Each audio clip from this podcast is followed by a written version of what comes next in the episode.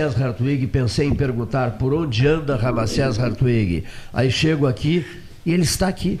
Foi interessante, hein? Transmissão de pensamento. Seja bem-vindo, querido amigo. Obrigado, Cleiton. Um abraço a ti e aos colegas da mesa aqui também. Eu já estava com saudade também, rapaz, porque as correrias são tantas, não? Tenho vindo em Pelotas em algumas ocasiões, mas não tenho tido oportunidade de estar aqui, até pelo horário, né?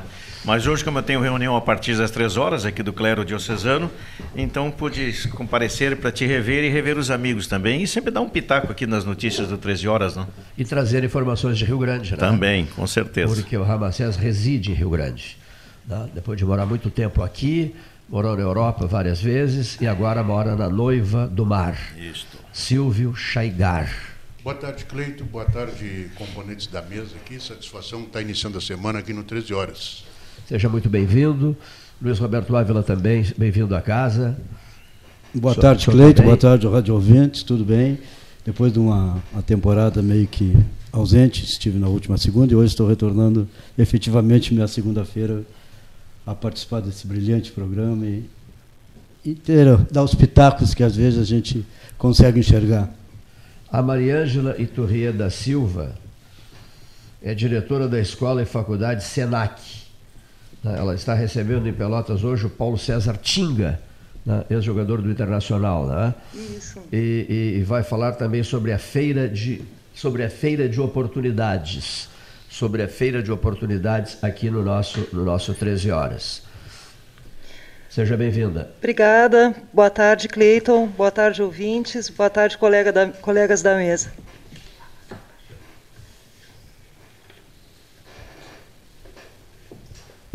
Partilhando vivências, o exercício da cidadania, 9 de maio, às 15 horas. É isso? É isso aí, sim. Uh, boa tarde a todos. Bem no microfone, por gentileza. Boa tarde. Dona Maria Helena. Tudo bem, Dona Maria Tudo Helena? bem. Boa tarde a todos. É com bastante satisfação que a gente volta mais uma vez nesse programa tão especial para divulgar o nosso evento da Parceiros Voluntários, braço social da Associação Comercial de Pelotas, esse ano trazendo um tema extremamente importante, que é a violência contra a mulher. Violência contra a mulher.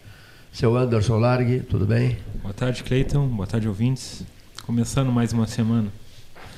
Paulo Gastão Neto, que deve ter acompanhado ontem à noite a, a espetacular vitória do Fluminense sobre o Grêmio, por 5 a 4 o Grêmio ganhava o jogo de 3 a 0. Os narradores e comentaristas falavam que seria uma goleada histórica, que o Fluminense, de tão fraco que era, é, seria eliminado no galchão tudo isso eu ouvi. Que o Grêmio jogava de terno e gravata, um gol espetacular, GTR, né? Isso. E seria eliminado do, do, futebol do Rio Grande do Sul se disputasse o gauchão. Tudo isso eu ouvi. Né? Que, que 3 a 0 se preparasse o Fluminense para tomar a maior goleada da sua história. Tudo isso eu ouvi. Da, da, transmissão, das transmissões de Porto Alegre. Tem que ter cuidado no futebol, é, é, né? Que perigo esse, essas, o imponderável essas, essas precipitações, o imponderável é, é. decisivo, né? É, é, pesa muito, não é que seja decisivo, pesa muito. Mas, não, não, mas não tão imponderável assim. O Fernando Diniz, aí vou mencionar aqui o nosso amigo Regis Oliveira, que é um conhecedor do futebol, ex-comentarista aqui da Rádio Universidade, dizia, olha, está surgindo um dos melhores técnicos do futebol brasileiro, que devolve ao futebol brasileiro aquele encanto dos anos 80, lá de, da Espanha, lá. E realmente né, uh, o 3 a 0 a partir daquele segundo gol do Fluminense que o goleiro errou por absoluta, na, digamos, não vou dizer prepotência, mas nem arrogância, é mas um, gol, um, um, um, seguro, um excesso de confiança. Soberba. É, soberba, é, bem apanhado. E a partir do segundo tempo, o Fernando Diniz fez toda a diferença, com as modificações táticas, adiantamento de duas linhas de quatro, de, realmente foi impressionante. E claro, ah, com a colaboração até um pouco do sistema defensivo do Grêmio, mas histórico o jogo, histórico, uma mas coisa. É em futebol e em política. Impressionante. Né? Futebol so, e política, soberba, nada é definitivo. A soberba, e a soberba e, e, digamos mata. Assim, entristece o outro. Ah. Né? No caso do futebol, o torcedor. Né? Ah. A soberba entristece. Em política também. Ah. A soberba em política paralisa o outro, entristece o outro, magoa Em todos os ramos da atividade humana. o outro, enfim. E o interessante é, é que o último 5 a 4 o último placar de 5 a 4 em campeonatos brasileiros também havia sido entre Grêmio e Fluminense Agora, em 2011. 2011. 5 a 4 também para o Fluminense. 5 a 4 aqui, ó. veja só, Grêmio 1 a 0 Grêmio 2 a 0 Grêmio 3 a 0 Aí 3 a 1 3 a 2 3 a 3 Fluminense e Grêmio 3 a 3 Aí Fluminense 4 a 3 Grêmio 4 a 4 Fluminense 5 a 4 Que coisa impressionante, né? Nove gols, um jogo eletrizante. Usaram muito a expressão uma noitada, uma, eh, noite louca no, no, na arena, né? E não deixa de ser, né, Luiz Roberto Ávila? É. Não é normal a gente ver uma quantidade de gols assim, com equipes grandes, né? Equipes de ponta de, do nosso futebol, né? Mas a soberba, como tu estava dizendo, em qualquer nível da, da qualquer, do ser humano, qualquer, qualquer, qualquer nível, ela é prejudicial. Mais cedo ou mais tarde, a arrogância perde para a humildade, o trabalho o trabalho em equipe.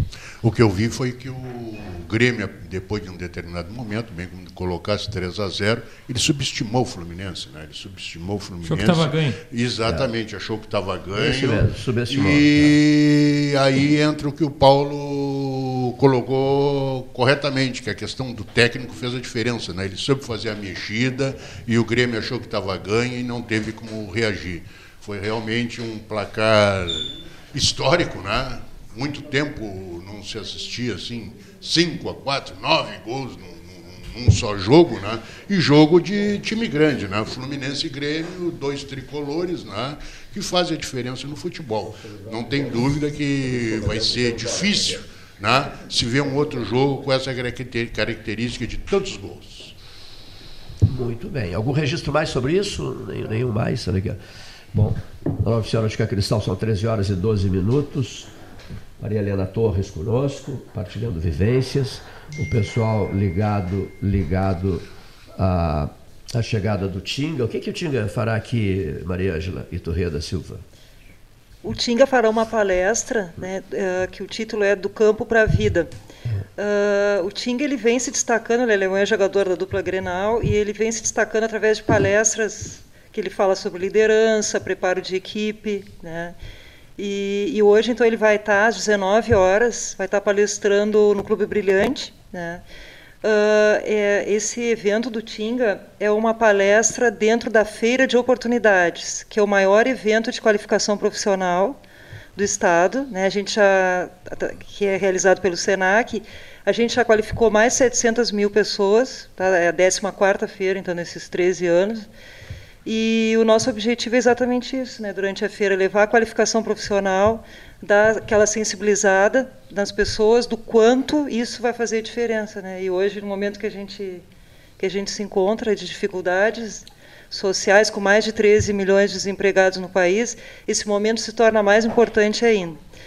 A, feira de oportunidades ela é em maio, sempre em maio, porque ela é no início de maio, porque ela é em alusão ao Dia do Trabalhador. Né? Então a gente tem de seis, ela vai ocorrer esse ano, de hoje né, até o dia 11, através de palestras, workshops, e, e, enfim, a gente se estende por toda a cidade, por toda a nossa área de abrangência também, levando esse, esse diferencial às pessoas, né, esse, esse, diferencial do, do quanto a gente se qualificando, quanto através da educação a gente se torna diferente e a gente transforma vidas, né, que é exatamente o nosso slogan principal. A gente tem que transformar as vidas através do Senac, a gente faz isso todos os dias. E é, e é esse é o, a nossa nobre missão, de estar preparando as pessoas para o mercado. Tanto, tanto, na escola como na, na, faculdade, através dos nossos cursos. Né? Tu que és diretora da escola e faculdade Senac, a estrutura em número de pessoas do Senac Pelotas, qual é, Maria Ângela? Envolve quantas pessoas? de, de qualificação. É. A, gente, a gente pretende qualificar mais de duas mil pessoas na escola, através da escola, através da faculdade, nessa semana. Né, esse é o nosso objetivo. E o objetivo de todo o Rio Grande do Sul é qualificar nessa 14 quarta-feira aproximadamente 100 mil pessoas. A gente tem uh, esse evento ele ocorre em todos, né, em todas as nossas unidades do Senac, que é distribuído em todo o Rio Grande do Sul. Então a gente tem essa essa esse dever né, que vamos cumprir de, de levar esse nosso diferencial para o maior número de pessoas possível. Qualquer, qualquer pessoa, tá, ou seja, qualquer pessoa que tenha interesse nisso, não precisa ter nenhum nível de formação, né, é, basta se inscrever no nosso site ou através do telefone e a gente só pede para a pessoa levar um quilo de alimento não perecível, que a gente depois colabora com as, com as instituições carentes aqui da, da cidade. Muito bem. Quantos alunos vocês têm matriculados no SENAC Pelotas? Ah, o senhor diz na, na, estrutura normal? Sim. Aproximadamente 500 alunos. 500 alunos. É. Aqui no centro da cidade. No né? centro da, a escola ela fica na Dom Pedro, ali esquina Andrade Neves, e a escola ela se caracteriza por ter cursos técnicos, né? A gente tem cursos técnicos na área da saúde, como enfermagem, né? administração também, informática, e, e também os cursos uh, na área da gastronomia. A gente tem, por exemplo, garçom, né? na área da beleza, por exemplo, cabeleireiro. Então o nosso portfólio é bem amplo. Na faculdade, né, a gente tem o, o, portfólio de quatro cursos de graduação tecnólogos, nos eixos de TI e de gestão, e temos dez cursos uh, no nosso portfólio de cursos de pós-graduação, também nesses dois eixos. Também trabalhamos com idiomas.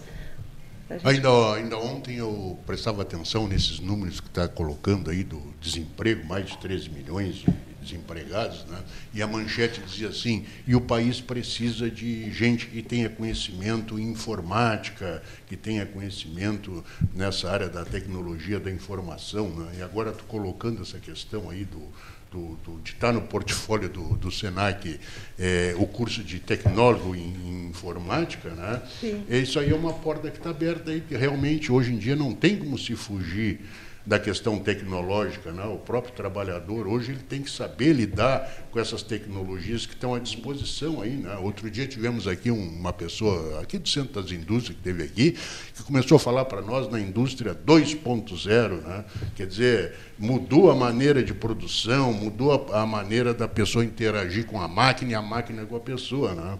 E mais do que isso, eu já vi matérias que dizem que já não é mais 2.0, já tem 13 e 4.0, né? Então, que é, que é outra questão, né? que, é, que, é o, que, é o, que é o...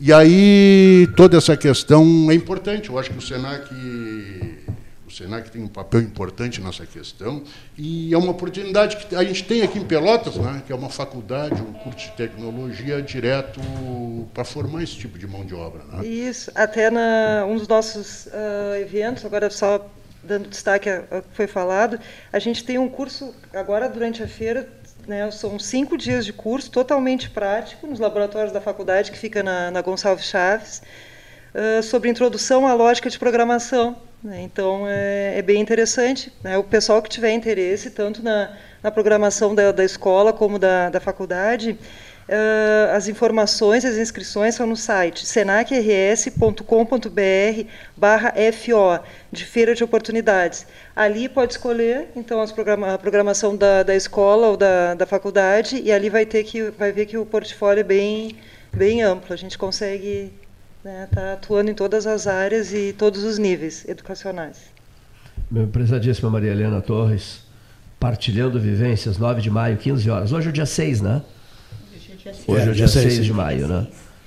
Bom, o Partilhando Vivências vai ser dia 9, quinta-feira, às 15 horas nós vamos começar a receber as pessoas e às 15h30 nós vamos ter uma palestra com a doutora Maria Angélica Gentilini da Silva, que é delegada da Delegacia de Mulher, e com a Miriam Veigas, que ela é psicóloga do Centro de Referência da Mulher. Porque parece mentira, mas Pelotas é a terceira, dados ainda de 2018, que foi a última referência que a gente teve, é a terceira cidade com maior índice de violência contra a mulher no estado. A gente só fica atrás de Porto Alegre e de Caxias do Sul. Poxa. E isso aí é uma coisa é um dado muito importante e a gente que é da área de voluntariado do terceiro setor, pelo, uh, o setor social temos que estar junto para tentar ver se a gente consegue reverter um pouco disso aí, porque é um índice muito grande, né? Mais violenta do que a, aquela região metropolitana envolvendo Canoas, aquela cidade é, ali, né? Nós temos o índice de Porto Alegre, sim, entendeu? sim. e depois Caxias do Sul e nós em Pelotas. terceiro lugar Pelotas. Tá? Então é uma coisa que é alarmante para nós. Realmente alarmante, né? E nós a gente procura a parceiros voluntários está fazendo um trabalho de comunicação não violenta desde o ano passado. E, e esse ano já falamos sobre suicídio. Esse ano estamos querendo ver se a gente entra dentro desse setor. E são duas mulheres de grande referência que vão estar conversando conosco, onde nós vamos ter o encontro de OSCs e de voluntários de Pelotas. Nós temos em torno de 40 OSCs que trabalham junto a parceiros voluntários.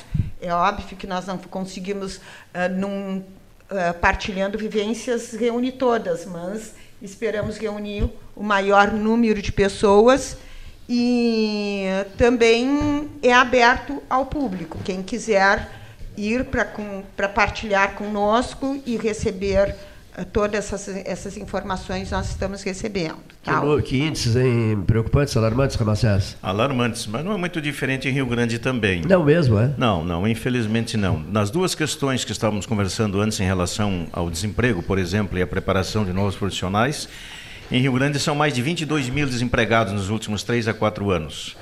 E a crise está tão grande, tão violenta, que, por exemplo, as igrejas, eu falo do meu lugar social, fazemos normalmente uma campanha de quilo ou do rancho, como o Senac vai fazer, e a gente recolhia até o dia 15 de cada mês, uns, uns 10, 15, 20 ranchos, dependendo da quantidade, para distribuir para as pessoas carentes. E durante a semana, nós mesmos, eu pessoalmente, vou na casa para entregar, até para conhecer a realidade a dificuldade da família. Uns têm uma certa facilidade, outros não têm absolutamente coisa alguma. Então a gente também dosa o auxílio, né? às vezes inclusive de médico, de dentista e tudo mais. Mas uma das coisas que deste março para cá eu venho observando que as pessoas não estão esperando mais o dia 15 ou o dia 20, no meio da semana, na quarta-feira, como marcava. Domingo pela manhã, após o culto, como nós chamamos, ou após a missa, Isso. as pessoas já estão fazendo fila para retirar o rancho. Então, e a crise está cada vez mais agravada, cada vez mais difícil, e Rio Grande, infelizmente, está tentando, com algumas iniciativas também, não, é?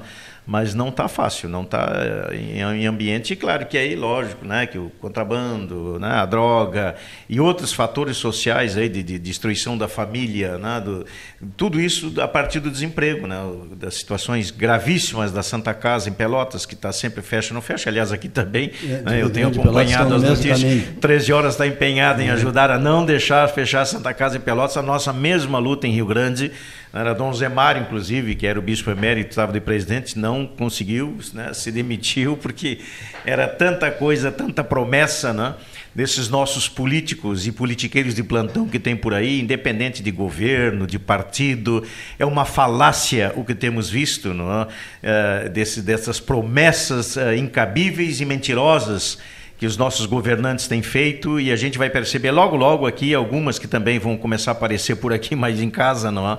Que não é verdade, né? O país tem que ser passado a limpo e eu aproveito é, eu lembro que, eu acho que vi ontem, ontem, ontem o deputado o Pedro Pereira é, é, protocolou no Supremo Tribunal Federal não, um, um, pedido para é, acabar com a nossa pensão vitalícia aos nove ex-governadores, que dá uma média de 400 mil por mês, e quatro viúvas. Isso dá quase 5 milhões por ano que o nosso governo do estado paga a estas pessoas, que em algum momento, não é? Foram os, os, os bambambãs aqui do nosso estado. Então é, é, é, um descalabro isso, né? A gente vendo a situação social que a gente vive, as dificuldades né? que as, as instituições particulares ou privadas, né? o SENAC aqui também, né? o CDL, as igrejas, enfim, os Rotaries, os Lions, as maçonarias, né? fazem um serviço de assistência social quando o governo não tem condições de fazer isso. Não? É, e nós temos uma maneira, pastor, de, de, eh, de, destinar alguma coisa do nosso imposto de renda pessoa física às crianças e os idosos de nosso município. Toda aquela pessoa que tem imposto a pagar no modelo completo pode doar. Eu acho que é uma campanha séria Muito e honesta que deve ser incluída nesse movimento social nosso, tanto da, da associação, como todos os, os, os voluntários que trabalham em prol dessas entidades, porque se não fosse isso, o Seria governo não tem ainda. perna, não tem, não tem nem, nem, nem como atender todo mundo. Então ele delega para nós, repassando do seu imposto, parte disso aí. A, a, causa, já tem a causa dessa, dessa, desse aumento e dessa é, questão do feminicídio que a senhora falou, por que, que tem acontecido isso? Que teremos que atacar a causa. Além do desemprego, o que mais que se vislumbra sobre isso? É, eu não sou muito especialista nisso. A gente está tentando descobri descobrindo fazer todos esses dados e ter, querendo fazer alguma coisa. Por quê? porque nós acreditamos, como vocês falaram, que o governo não dá uh, o suporte necessário, e isso aí é histórico, né? Toda a vida foi assim, o governo nunca conseguiu entrar dentro dessas causas e a gente acredita que o terceiro setor hoje é um fator fundamental e que ele tá, te, precisa estar entrelaçado com o primeiro e com o segundo setor para nós queríamos uh, fazer uma sociedade mais ética, proativa, uh, senão nós não vamos conseguir chegar lá.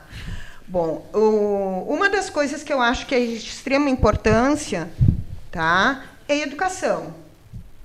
Tá? Eu acho que essa parte de educação, uh, infelizmente, ela é a base, ou felizmente, não, é a base de todas essas coisas que estão aqui. A educação dura, tem um tempo para se renovar, mas eu acho que essas ações mais concretas, até mesmo na contribuição, as pessoas jurídicas pelo lucro real, também pode doar 1% do seu tributo para nós. Você que faz parte da associação comercial, é só falar lá com a pessoa para motivar essas empresas que apuram o lucro real, que também uhum. destinem esse 1% para nós, como voluntário, tentar fazer algo mais para essas crianças, esses idosos e até mesmo as outras, desde que tenha projeto no Conselho Municipal. Com certeza, da, com certeza.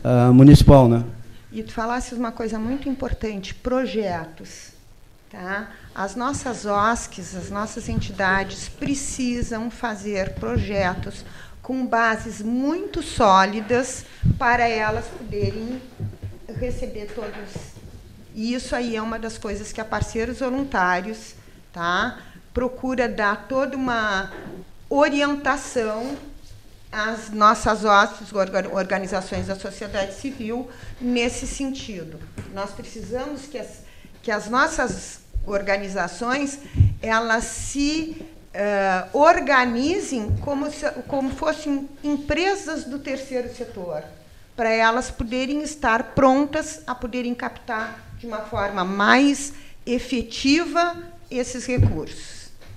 Que fase difícil, vereador Marcos Ferreira. Seja bem-vindo. Muito obrigado. Boa tarde, Cleiton, os nossos ouvintes, a todos aqui da mesa. Uma fase realmente preocupante, né? Toda essa, tudo que se anuncia a nível federal que acaba afetando eu digo assim, especialmente nós aqui que temos como referência, de modo especial, a questão da educação, né? Grande quadro educacional do nosso município acaba causando esse pânico a todos nós, porque não é só na questão da educação, é na questão do desenvolvimento. Uma crise, na minha avaliação, no setor das universidades, do Instituto, do, instituto, do IFSU, tudo mais, acaba afetando diretamente o desenvolvimento de Pelotas, na minha avaliação. Afora o, digamos assim, o Ramacés há pouco falou no, no, índice de desemprego em Rio Grande, que me deixou espantado. Tá? Ele vive sob tensão lá em Rio Grande em relação a isso. 20, 22 mil pessoas? Sim, já mais de 22 mil. Mais de 22 mil pessoas. Fechamento das grandes empresas. É. A gente lamenta, o, Rio Grande é, um, é um, um, fato que já aconteceu em outras cidades, onde se instalou os estaleiros, é, Macaé, cidade do Rio de Janeiro, mas a coisa acaba ficando uma cidade fantasma. Nós estamos vendo ali aquilo que são patrimônios de bilhões do dinheiro público sendo afundado no mar e outros sendo derretido com o sol. É triste é o dinheiro que falta para ser aplicado em outras áreas. É, é de chorar, né? A gente vai fazer o quê? Mas foi de, de, decisões políticas. Eu, eu sou muito tranquilo para dizer, todo mundo sabe meu partido, por erros, estratégias, por corrupção, a gente não pode esconder isso, e eu, eu sou muito tranquilo para falar isso. Acaba sempre o povo sofrendo e a gente lamenta esses fatos. Sirva de exemplo para o meu partido, rever os erros que cometeu, e siga de exemplo para que os próximos administradores, porque na democracia sempre a renovação vem de quatro em quatro anos, ou de dois em dois anos que seja, é necessário a gente ter essa visão que o povo não pode sofrer mais como sofreu nos últimos anos no nosso, no nosso país. E aqui na nossa região que quando nós iniciamos a vibrar com o desenvolvimento, veio aquela pum, bomba de Hiroshima. Coisa impressionante, né? Impressionante. Havia um momento, é. É, Marcos Ferreira, de ufanismo, né? É. Todo mundo, eu lembro aquele, todo mundo querendo investir em Rio Grande, é, aqui mesmo em Pelotas, digamos assim, para hospedar pessoas. O desenvolvimento foi conjunto, né? né? A ponte não nos separava, a ponte nos unia naquele nos momento. É. Nos unia muito. E não houve naquele momento, é. vereador, senhores da mesa, não houve naquele momento assim um, um questionamento, não houve, né? No auge, no auge do, do, do, do, daquele salto, daquele boom e tal, não houve um questionamento, mas pode mudar alguma coisa, pode dar errado. o merengue pode desandar, enfim, não houve isso, não, Ramsés? Não, não, que eu me lembro, não, pelo contrário. Era um ufanismo muito grande e eu me lembro de algumas pessoas discursando na, na, nossa classe, representantes políticos, discursando, inclusive aqui nessa mesa de 13 horas, que esta era a vez da metade sul, né, que Caxias e não sei o que estavam superados era a nossa vez do Camacuã. Eu me lembro bem disso. Eu, eu, claro, evidente que a gente torcia que tudo desse certo, né? Acho que ninguém de nós queria que desse errado. Mas eu não lembro, assim, Cleito, de alguém ter colocado o pé mais na realidade e dizer, olha, né, pode, Pessoal, não dê. Vamos com calma, né? Não, o fanismo era total. Eu, eu, eu acho o seguinte, assim, vereador, boa tarde. Boa tarde. Eu, eu, eu acho assim, tu falasse uma questão importante, né? que ninguém diz nada, né? a coisa está acontecendo, a euforia, todo mundo entra nela sem questionar se aquele momento vai, em algum instante, cessar, né? vai acontecer alguma coisa. Eu estou dizendo isso que não é só nessa questão aqui da nossa região, Pelotas, Rio Grande em especial, né, que a gente tinha muita coisa acontecendo ao mesmo tempo. A estrada, por exemplo, uma coisa que mexeu com a nossa região aqui, essa estrada Pelotas, Rio Grande aqui, a, a BR mexeu com a, com a nossa região. Outro dia aqui no programa foi dito, se continuasse essa questão do polo naval, certamente a BR-116 também já estaria é, com outra atividade pronta para ser duplicada. Né? Mas eu estou me referindo a essa questão de ninguém falar nada, porque porque nessa questão que a gente está indo aí, que já foi definido, né, eu, eu para mim tinha outras reformas anteriores, eu acho que o que está aí é a reforma da Previdência. Né? Mas eu, eu, eu, eu, li uma matéria que eu achei interessante. Por exemplo, alguém que já foi ministro da Previdência diz assim: olha, em determinado momento, determinados valores, determinado dinheiro que era da Previdência foi canalizado pelo próprio governo para outros setores, entendeu? Do próprio governo, entendeu? Então, quer dizer, hoje a gente está com um déficit.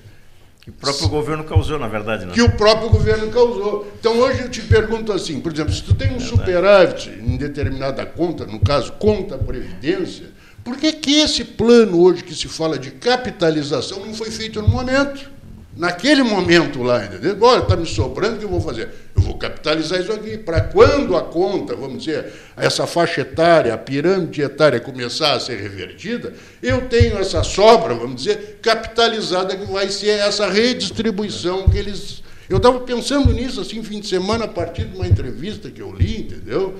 que não está errado. Eu acho que foi uma decisão política, como diz o vereador no momento, mas que as consequências, quem é que vai pagar? Nós já vamos, de certa forma, pagando, né? só em estar discutindo esse assunto, né? que deveria ter sido gerido, vamos dizer, dessa forma, pelo menos. Né? Vamos capitalizar, vamos capitalizar em função, em cima do saldo. Agora nós vamos capitalizar em cima de quê? Em cima do que está faltando. Entendeu? Quer dizer, uma contradição que a gente vê em função dessa questão de má gestão, ou de alguém em determinado momento dizer assim, não, para aí, Vamos parar com a euforia, porque essa euforia daqui a pouco vai nos causar prejuízo, vai nos causar essa massa de 22 mil desempregados que a gente tem. E Cleito, eu queria deixar bem claro ah. que não é a questão do prefeito, não. O Alexandre Lindemeyer, que é o prefeito de Rio Grande, está lutando com tudo que pode. Ele, vice-prefeito é. Renatinho, é, não tenhas dúvida alguma. Eu estou toda segunda-feira em reunião de oração com eles. Hoje de manhã eu estava lá das 8 às 9, toda segunda-feira na prefeitura. Tem um grupo do CONIC, do Conselho Ecumênico de Igreja, que faz oração com o Alexandre e com o Renatinho, que é vice-prefeito. Então, quero deixar claro que não é culpa do prefeito atual. É já uma, uma, uma consequência de vários momentos, e não só de Rio Grande, como tu bem disseste, né? É. de, de, todo uma, um contexto. Mas está se lutando e muito muito para que se possa, tipo, nas coisas mais básicas, né? As universidades agora, com esse corte dos 30%, também estão entrando em desespero. A nossa reitora lá da FURG foi né, para o rádio, para a televisão, lá para denunciar: olha, não vai dar, nós vamos ter que fazer o quê? Diminuir, cortar, fechar.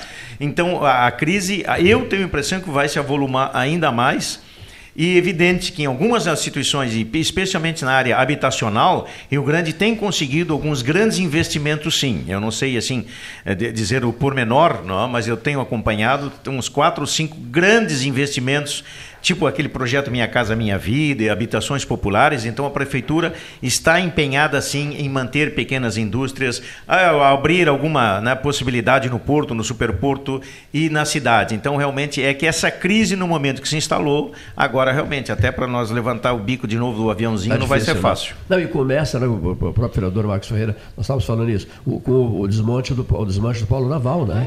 Dizer, que foi a primeira grande burdoada.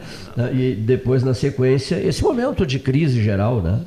Tinha 30, tinha 30 mil, que gerava 30 mil empregos, hoje não gera 30 empregos lá. Né? Então, só tem os guardas que estão cuidando. Então, Gerava 30 mil, 30 é? mil empregos no auge.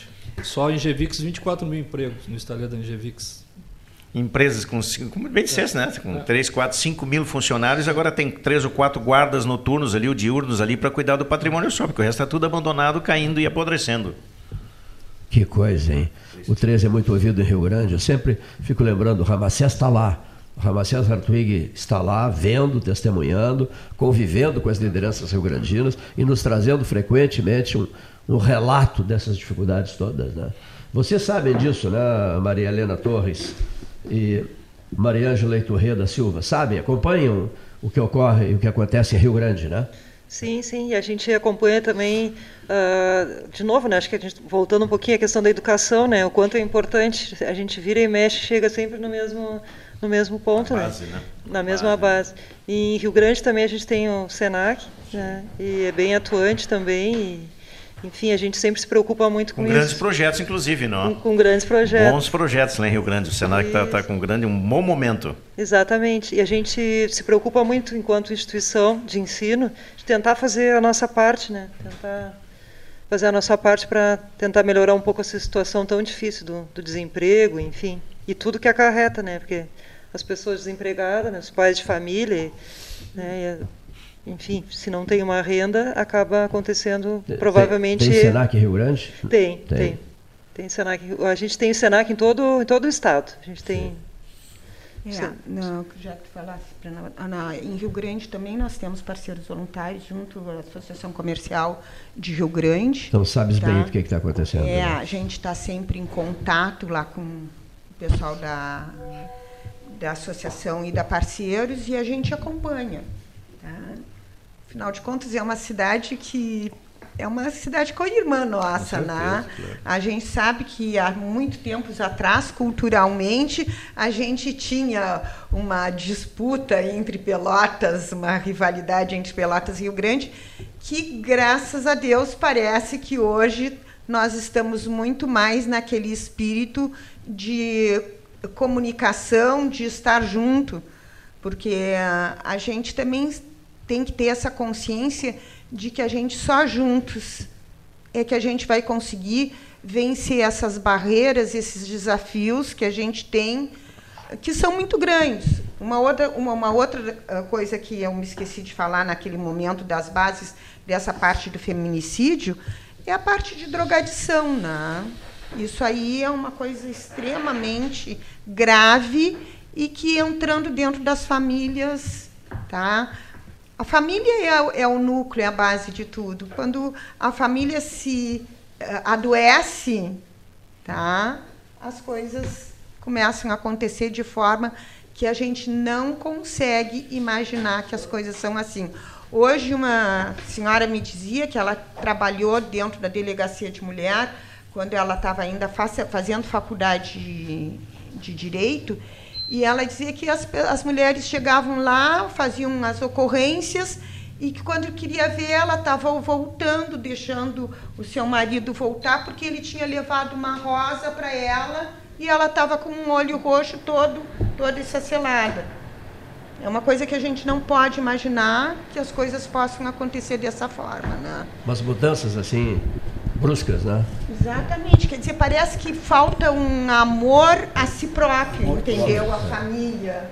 Não, isso que a senhora está colocando. Relações ela, humanas, ela... coisa bem complicada. Não, né? é, é, isso aí, ô Cleito. É, o detalhe, assim, ó, é que a gente está vendo. É, que bom que está acontecendo, vai acontecer esse encontro aqui em Pelotas, está sendo parceiro voluntário, chamando, inclusive, as pessoas para é, se agregarem ao grupo para aumentar, vamos dizer, essa fiscalização, né, porque já se trata de uma fiscalização pelo número de ocorrência que está acontecendo, mas eu vejo assim também que a, a propaganda, a divulgação desse caso, a nível nacional, inclusive, está tá, tá grande. Né? A gente vê numa televisão, vê lá um, um, uma colocando um problema desse, ó, oh, eu já tive esse problema. Né? Então, eu quero dizer o seguinte, é que isso aí está presente hoje em todas as faixas, viu? Não é só na, na, na, na, baixa renda, não, é não é só lá no bairro, na vila, não. Isso aí está presente em todos os locais, é um assunto grave, um assunto sério, né? E que tem que ser denunciado. Né? É, eu acho que não só denunciado, a gente quer o trabalho que a parceiro está querendo fazer é de conscientização das pessoas.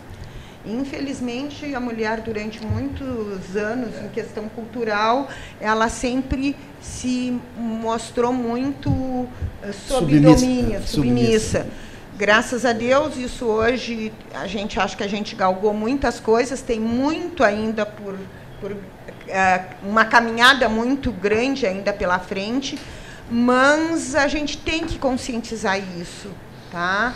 A gente não pode ser submissa, como o senhor disse, a gente não, a gente tem que dizer assim, eu gosto de mim e em consequência a minha família vai gostar de si.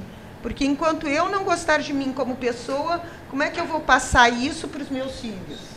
É uma questão de autoestima, né? Que é tão importante a manutenção. É extremamente é, a importante. A submissão financeira também leva muito disso, né? Aguentar desaforo, cada dia um pouquinho mais, um pouquinho mais. É difícil.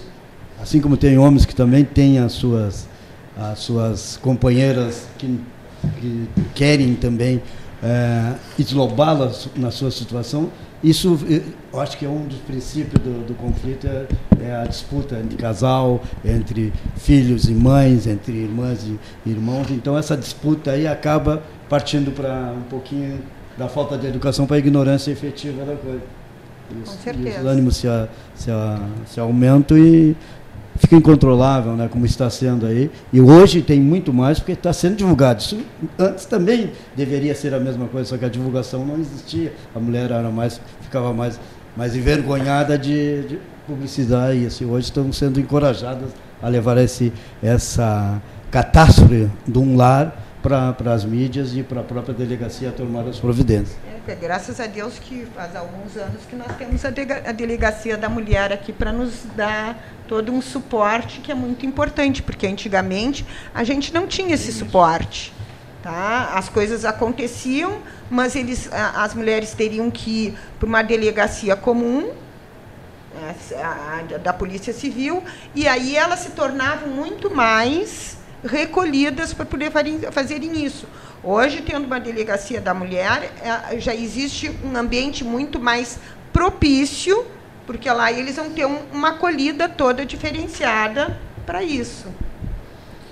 Vereador Marcos Ferreira, fazia um tempo assim que a gente não, não se via, satisfação, mais uma vez, um homem lá da Vila Santa Terezinha. Santa né? Terezinha. Um cara lá conhecido no bairro, coisa e tal. Aproveitar a sua estada aqui e perguntar como é que está o bairro lá, como é que está Santa Terezinha. O senhor ainda continua morando lá, vereador? Claro, de lá eu não saio. De lá só tem um endereço no futuro que é, já também está reservado lá na Boa Vista.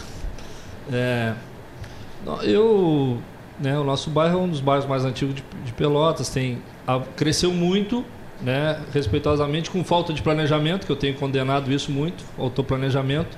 Jogar para dentro do bairro Santa Terezinha lá, um, Moradas Pelotas, Moradas Clube, Terra Nova, é, Granada 1 e 2, Sevilha, sem um planejamento. Agora, sorte para sair o quartier lá que vai.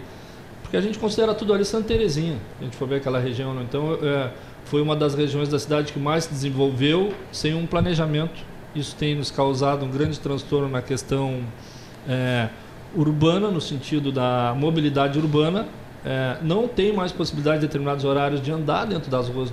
Bairro, olha, Avenida 25 de Julho, a João Jacobaini, a própria Santa Clara, que é a principal rua do bairro. Então, é, esses planejamentos é que a gente, quando a gente quer o desenvolvimento, agora o desenvolvimento tem que vir com olhar o futuro o que aconteceu, na, na, no meu entender, o que aconteceu dentro da Vila Silveira, que o Ávila conhece bem antigo ali, dentro da Vila Silveira, para mim foi um dos principais erros estratégicos de governos que jogaram de uma rua de mão dupla, de 8 metros, 10 mil moradias, se a gente for ver.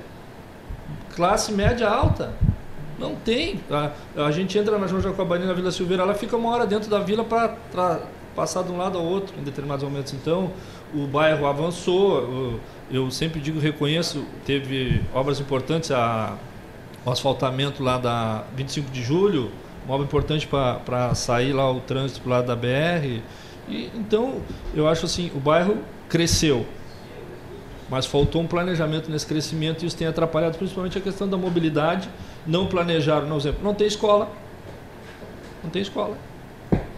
Não tem escola não tem posto de saúde, transporte continua o mesmo. Então essas situações é que a gente é, lamenta por essas situações. Agora, é claro que para nós foi importante, por quê? Porque ganhamos mais moradores, o vereador é mais importante, tem mais eleitores, vamos falar aqui, né?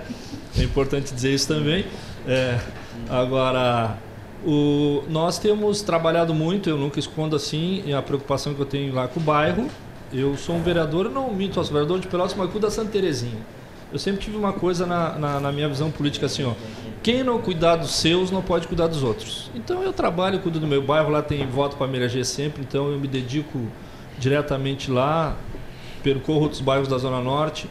Sou um vereador que só vou em outro bairro da cidade se me chamar. Eu não escondo, só vou se me chamar. Eu não saio de lá só se me chamar em outra região, além da Zona Norte ali, eu não percorro. Agora, o nosso bairro cresceu muito nesses últimos, nós uns 15 anos nos últimos 15 anos, o bairro deu, a região da Santa Teresa deu um salto de qualidade que, vai, eu, na minha avaliação, vai se concretizar o grande, o grande cenário agora quando Deus queira que a gente consiga ter a conclusão do bairro Quartier, que é um bairro importante Diferenciado ali vai ter outra saída para Fernando Osório. É, vai ajudar, né? Então, é isso. Agora, o futuro, se a gente enxergar está onde? O futuro está na Zona Norte, porque é para onde a cidade pode expandir. Ela tem delimitações. Fragata bate com o Capão do Leão, aqui bate com a Lagoa, onde tem lugares ainda para crescer. Aqui região central e Balsa não tem mais lugar, então é para lá. Então, o, o, o, futuro de Pelotas, o crescimento de Pelotas está estabelecido na Zona Norte, ou fazer o que fizeram, para a gente ver que, eu digo, daqui a alguns anos, talvez a gente não esteja aqui para ver, mas talvez os filhos, netos vão ver, que nós vamos estar encostando no Monte Bonito como já estamos. A Zona Norte cresceu, tiveram que de, é, mudar, delimitar um novo perímetro urbano. Hoje a gente tem lá dentro do sítio Floresta, que antes era considerado Monte Bonito, delimitaram lá a construção de, do Parque dos Estados, que leva para lá hoje 2 mil apartamentos. Então, são essas situações que a gente precisa enxergar. Agora, tanto os governantes da nossa cidade, os que estão nos poderes, que virão, e é enxergar o futuro. Não adianta, eu sempre digo, joga as pessoas lá. Ah, tá bom, ganhei minha casa, estou morando lá no sítio Floresta. Botaram mil, mil famílias baixa renda lá, mas não tem o posto de saúde, não tem a escola, não tem a creche, não tem o transporte, o povo vai fazer o quê? Mas isso, o bairro Santa Terezinha, né, vereador, já, antes de agregar esse, toda essa população, já tinha suas dificuldades. Prova está que nós temos ruas lá como São Manuel, São Luís, Santa Maria, é, é pura barro, lodo, é um, é um incrível quando chove. E o morador paga o seu IPTU, paga tudo e o retorno que a gente, pode, a gente pode dizer dos últimos 20 anos, que eu vou dizer que eu me conheço por gente. Eu 60 anos, anos que é, eu tenho de idade, assim, nós nasci me criei lá. asfaltamento de vias completa. Tivemos a São Paulo, um trecho que o falecido prefeito Bernardo fez, fez. Que está esburacada, que dia de chuva é, é, é intransitável. A gente está fazendo pelo nosso mandato, que, e a gente pode se orgulhar dizer que nós estamos fazendo o asfaltamento da Avenida São Jorge, ano a ano buscando emenda. E não teve obra, nenhuma outra obra viária de pavimentação. E o IPTU não baixou. Não aumentou, né? Ah, é, e como é que, como é, como é que falta, o povo vai se ver? O que falta é planejamento integrado, porque eh, as pessoas precisam morar. Elas nascem e precisam morar. Então, o programa Esse Minha Casa Minha Vida, que uh, recursos da Caixa Econômica Federal, governo federal, e se há pessoas morando lá, é uma demanda que está sendo atendida. Só que a partir do momento em que o governo federal atende essa demanda de moradia, há que ter contrapartida de investimento na, na escola, posto de saúde, acesso, transporte público. Há, há, há que haver uma integração. Não? E a gente vê que esse planejamento ele é, Cada um por si, né? a construtora de um lado, junto com a Caixa Econômica Federal e o governo federal.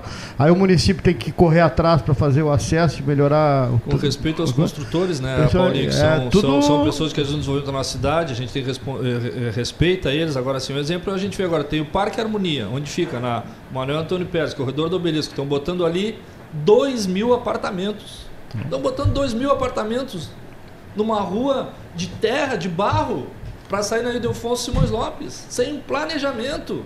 Isso é enxergar o futuro? Isso é enxergar o futuro? Não, isso é a falha, infelizmente, de quem aprova o projeto. Hoje, os construtores vão lá, acham uma gleba de terra, compram e jogam o apartamento ali para dentro e o resto. É, é a procura também, né, vereador? Não, Existe a procura não, por residências, sim, né? Eu, e eu, o povo vai para lá no intuito de sair do aluguel. Que bom que tem um empresário, que bom que tem um consultor, está gerando emprego. Agora estou dizendo assim, falta, aí no meu entender, é isso que os, aí é a falha nossa, dos políticos, que não. Olha, Fulano, a tua contrapartida vai ter que fazer a segunda via ali da, da Claro, claro, exatamente. A tua contrapartida é. não dá para pegar e jogar é, dois mil apartamentos da Manuel Antônio Pérez ali no corredor do Obelisco, consegue por onde? Dentro do Dunas. É. Ah, e a baixa renda. É. Não, tem, não tem posto de saúde, não tem a escola, é isso que eu digo, não tem o transporte. Então são essas questões. Olha, Vou fazer lá dois mil apartamentos. Bom, isso vai ficar pronto daqui a um ano. Eu tenho que iniciar a planejar. Um posto de saúde, escola, um bairro, uma escola. Então são essas questões de enxergar que infelizmente está faltando ainda para um desenvolvimento casado, né? Diz... Falta história para o povo. Quando se abre alguma coisa em alguma região, é o colégio, é o posto de saúde, mas a, a igreja. E o Ramacés, sabe disso. O Ramacés falou em Rio Grande agora há pouco. Eu tive a oportunidade de entrevistar agora, na semana passada, na terça-feira, lá em Brasília, o, o prefeito Alexandre Lindemeyer, que nos acompanhou naquela missão da BR-116. Foi, esteve em Brasília lá. Isso, e ele falou que em Rio Grande a questão da construção civil, por outro lado, tem dado um, um digamos, um, um, um estoque positivo de, de empregos e revigorado. é a melhor frente a, de trabalho em Rio Grande a, atualmente são esses conjuntos habitacionais, mas eu quero fazer eco como está acontecendo Está acontecendo em Rio Grande o que o Marcola, o, o, Marcola, o vereador Marcos Ferreira acabou de falar aqui Exatamente. em relação à Zona Norte. E eu quero acrescer tudo isso que o Marcola disse, a questão do transporte público, por exemplo, que como é que tu vai locomover essas pessoas lá do bairro, lá de 10, 15 quilômetros, 20 quilômetros do centro das cidades para qualquer necessidade que tenham. Então o Rio Grande já, tá, já deu duas licitações de transporte coletivo em branco. O prefeito não está conseguindo. E um dos grandes desafios do prefeito Alexandre em Rio Grande é a licitação do transporte público. Não tem empresa até agora que se candidatem a sofrer, né?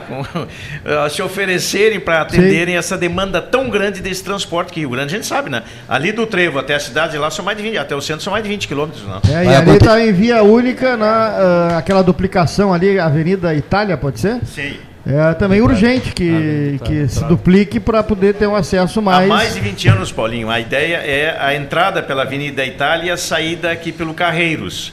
E tudo em mão dupla. Só que é um projeto que eu que já fui pároco lá da Igreja Salvador há mais de 30 anos atrás, eu já ouvia falar nessas necessidades.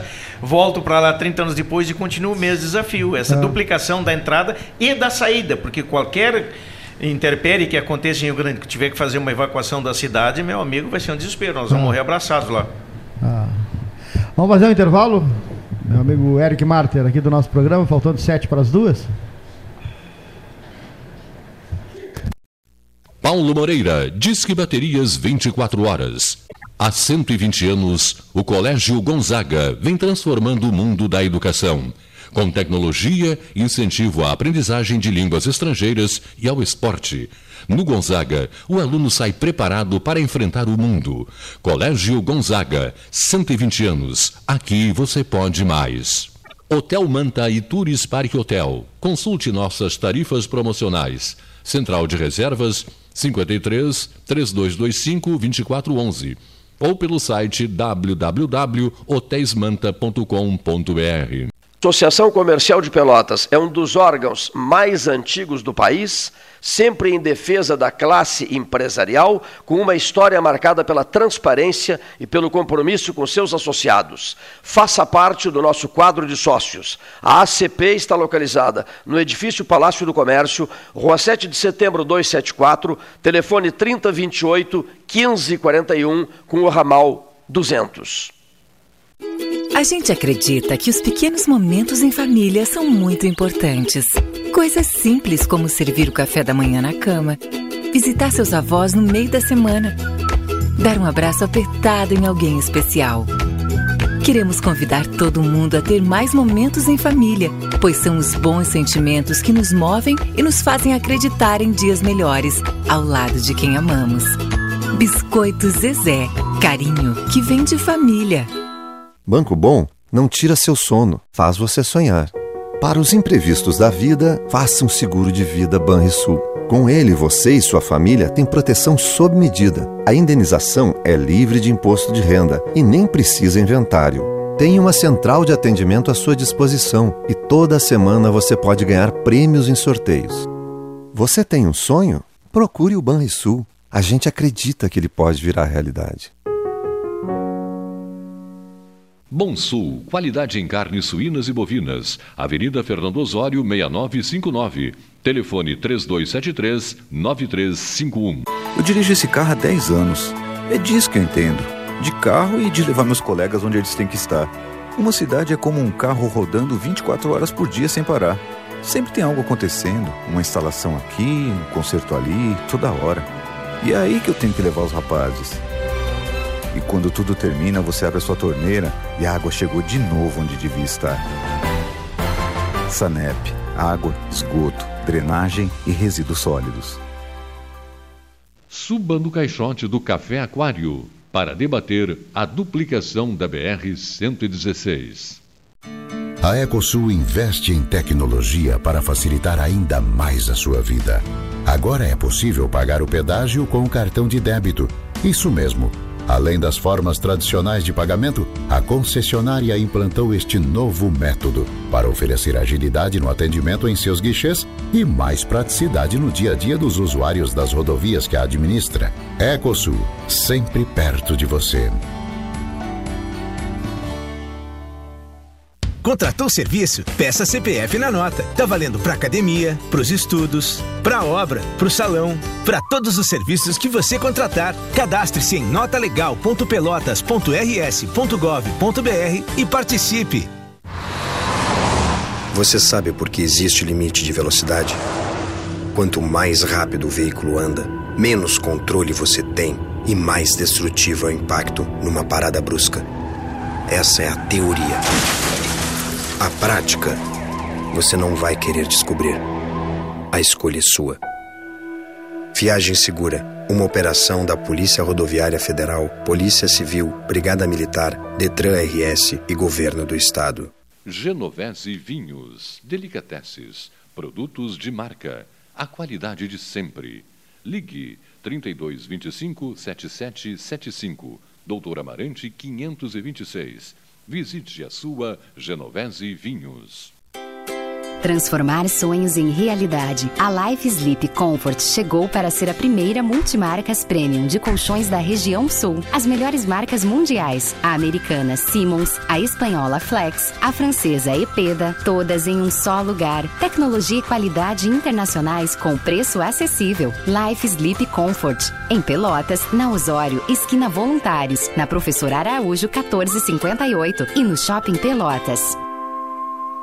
Ótica Cristal, crediário, cartão ou cheque, a vitrine do calçadão da Andrade Neves. Panemio, alimentos saudáveis e conveniências. Osório, esquina Rafael Pinto Bandeira. Teleentrega 3225 2577. Pelota Negócios Imobiliários, Administração, Venda e Locação de Imóveis. Uma nova opção no mercado de Pelotas e região. O profissionalismo que você precisa com toda a atenção que você merece. Pelotaimóveis.com.br Rua Santa Cruz 1679. Celular e WhatsApp 91 11 7432. Telefone 3227 7077. Pelota Negócios Imobiliários. O que você acha de poder escolher como e onde será o seu imóvel próprio? Pela primeira vez em Pelotas, você terá a possibilidade de construir o seu imóvel do jeitinho que sempre quis. Acesse o site www.meuporto5.com e nos conte mais sobre o Porto 5 dos seus sonhos. Ele pode ser seu com valores a partir de 128 mil reais. Porto 5. Conte seu sonho e juntos vamos realizá-lo. Unimed Pelotas. o melhor plano de saúde, com urgência e emergência 24 horas.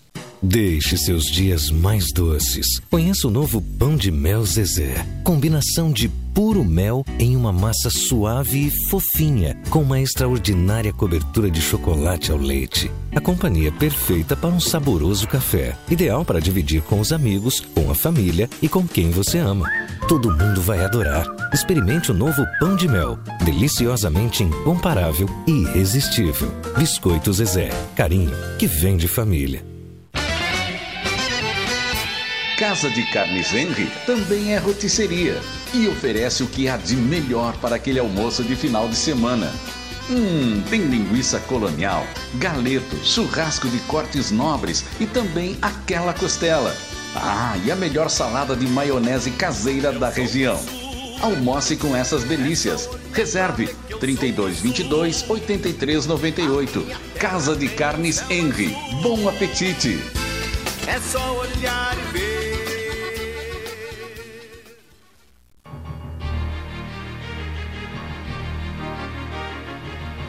Pontualmente duas horas da tarde, o 13 está de volta. Durante o intervalo, a chegada do professor Neif Satchalan e também do Luiz, do Luiz Carlos Vaz. A professora Maria Ângela Iturria da Silva, né? lembra que hoje o Paulo César Tinga faz palestra aqui em Pelotas. O Tinga jogou no Inter e no Grêmio, né? Sim, sim. Né? O Cleito falou que ele E não obrigatoriamente nessa ordem, né? Não, é, no não, Grêmio e depois no Grêmio e depois no Inter. jogou na né? Alemanha também, né? Jogou na Alemanha. É. né? Eu uma vez eu fui na casa do Tinga em Porto Alegre. É? Mas ele não estava. que é? Acho que É? ele estava viajando, sei lá. Na Alemanha. Acho que está na Alemanha. E aí, professora, Maria, diretora da Escola de Faculdade de Senac, na- hoje essa palestra também na feira de, de oportunidades, hoje às 19 horas, né? Isso, eu quero fazer um convite especial a todos. Ah, tá, hoje às 19 horas no Clube Brilhante, então, assistir o Tinga, né, a palestra dele. Como é que é o moti- nome do Tinga?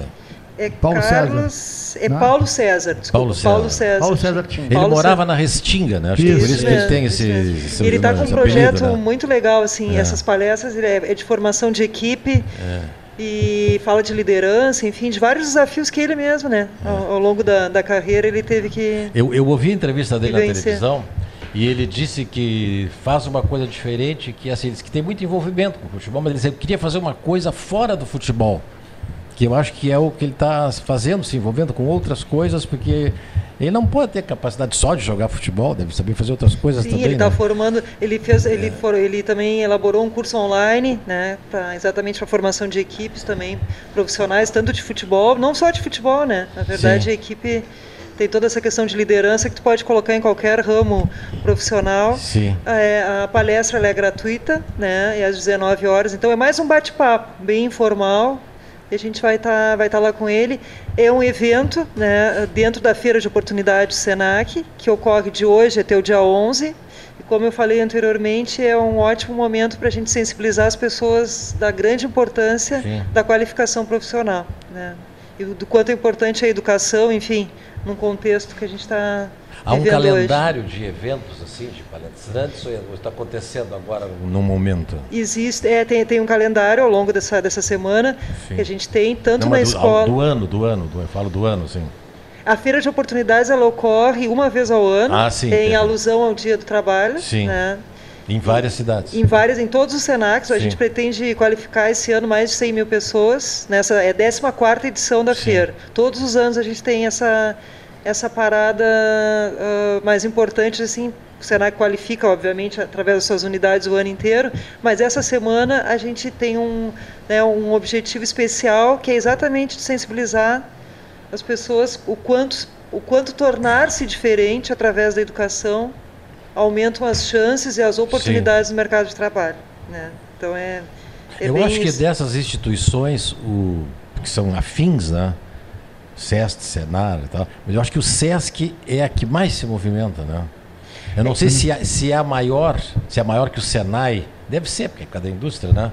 Que é o SESC, Senat e outras coisas assim, mas o SESC, assim... Ela é Senac. A, a, ge- é, aí é SESC, Senac, o, o Senac, é, ele está Comércio. presente, assim, Sesc, em todos Senac, os lugares, né? onde vê uma coisa tem uma Isso. uma o SESC é nosso Senac, primo, né? É nosso primo, como a gente É. mexe. O SENAC, a gente faz a qualificação profissional, né? Educação, enfim, por todo, em todo o estado, em todo o Brasil. A gente tem uma capilaridade nacional. O SESC também, né? Só que as atividades que a gente executa são diferentes. Sim, sim, sim, Ambos são voltados ao comércio, só que o SESC é quali- é qualidade de vida. Né? A gente tem a academia, na Gonçalves Chaves, por exemplo. Né? Então a gente tem. ah, o SESC tem outro tipo de, Sim. de atuação. O SENAC é a questão educacional mesmo. Isso, é. Mas os dois com ambos se complementam, Sim, sim, a gente sim. trabalha juntos. Isso. Né? Todo- E tem uma outra entidade que era o Senar, que a gente não ouve falar do Senar, né? Que é o Serviço de Representante Isso. Rural, né? No rural. Tem, eu, eu não tem, sei tem. se ele é realmente menor ou se tem uma atividade mais assim. É mais restrita, mais, mais específica, restrita, né? né? Diferente de nós, que, por exemplo, aqui em Pelotas, através da faculdade da escola, a gente consegue abranger todas as áreas, desde saúde, beleza, É. Eu estudei datilografia no Senac, hein? geografia. Ah, Ah, Eu- ah, Eu era uma datilografia. pessoa assim, Exímio difer- datilografia, batia di- 120 por minuto. diferenciada na minha geração, que eu tinha curso de Eu, auxiliar de chefe de cozinha e bar, bar, barman. barman. Para vocês verem como a gente constrói uma história, né? O Senac Várias tem a- pessoas que fazem o- a- o- vários cursos na área de gastronomia do Senac ficam encantadas com a qualidade, com a.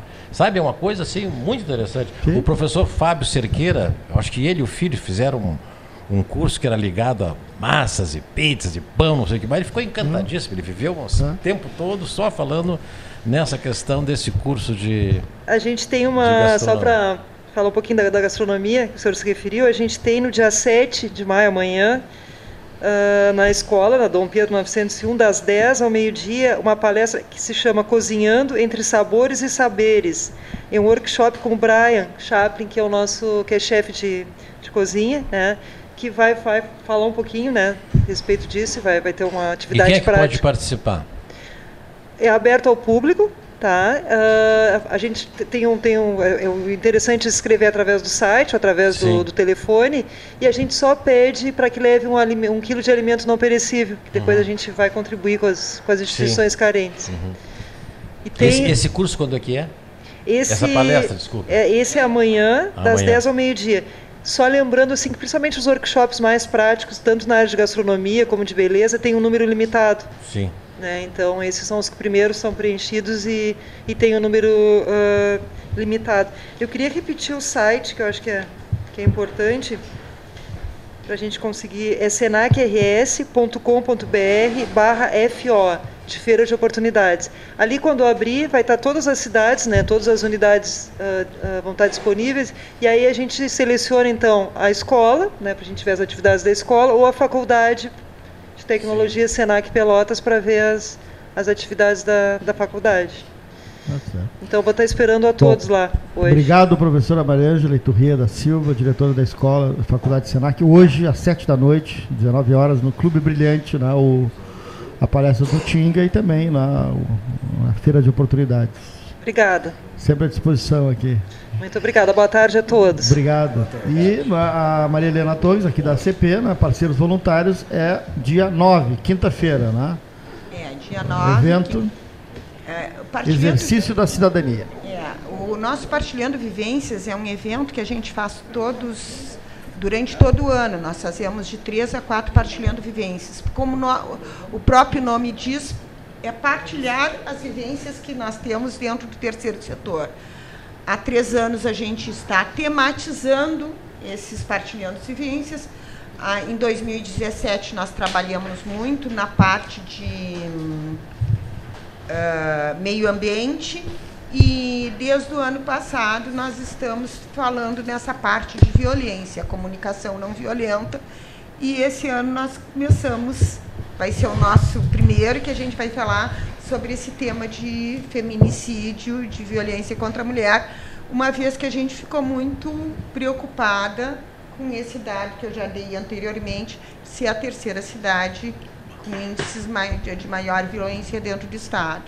E a gente está querendo fazer a nossa parte, quer dizer, a gente está tentando na conscientização multiplicar é- é- é essas, esses ensinamentos que a gente vai receber através da psicóloga Miriam Veiga e da nossa delegada Maria Angélica Gentilini, e a gente multiplicar isso para a gente ver se a gente consegue e aos pouquinhos nosso trabalho de formiguinha, porque o trabalho do terceiro, terceiro setor é sempre um trabalho de formiguinha, né? A gente está querendo ver se a gente consegue uma conscientização melhor, maior, para ver se nós conseguimos diminuir isso aí. Eu queria aproveitar, Gastal, permite? Claro. Eu acho que essa questão do feminicídio ultimamente tem sido uma das coisas mais execráveis que eu tenho escutado por aí. E como tem aumentado, não? Eu tenho até, acho que é descon, não é desconfiança, eu imagino que seja porque as mulheres se sentem mais seguras até para denunciar, não? E com toda uma estrutura que o Estado, a polícia e coloca o aparato em defesa da mulher, mas mesmo assim tem aumentado gravemente isso. E realmente é uma questão que me, me horroriza muito, porque uh, se deu uma, uma relação que, que terminou, que acabou, mas que cada um vá para o seu lado, continue a sua vida, né?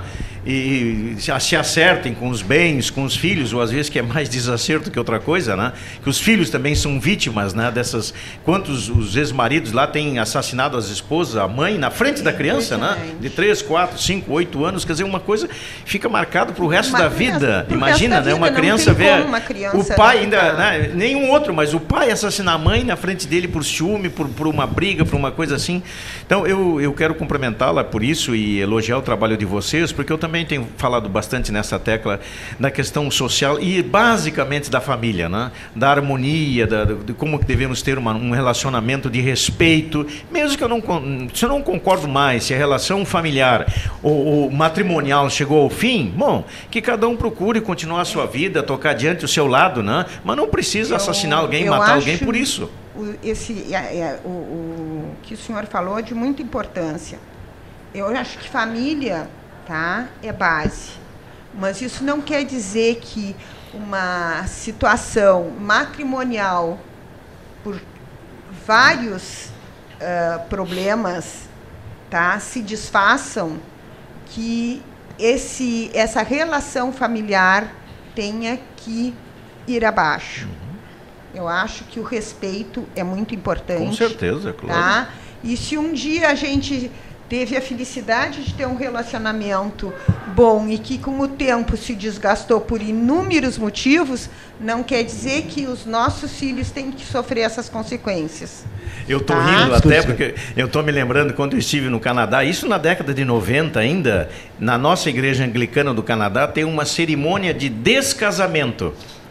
E para mim foi uma surpresa, isso em 92, 94, quando eu estava estudando por lá, e me, me surpreendi porque né, tem toda uma celebração para o casamento, que a gente costuma, talvez todos nós...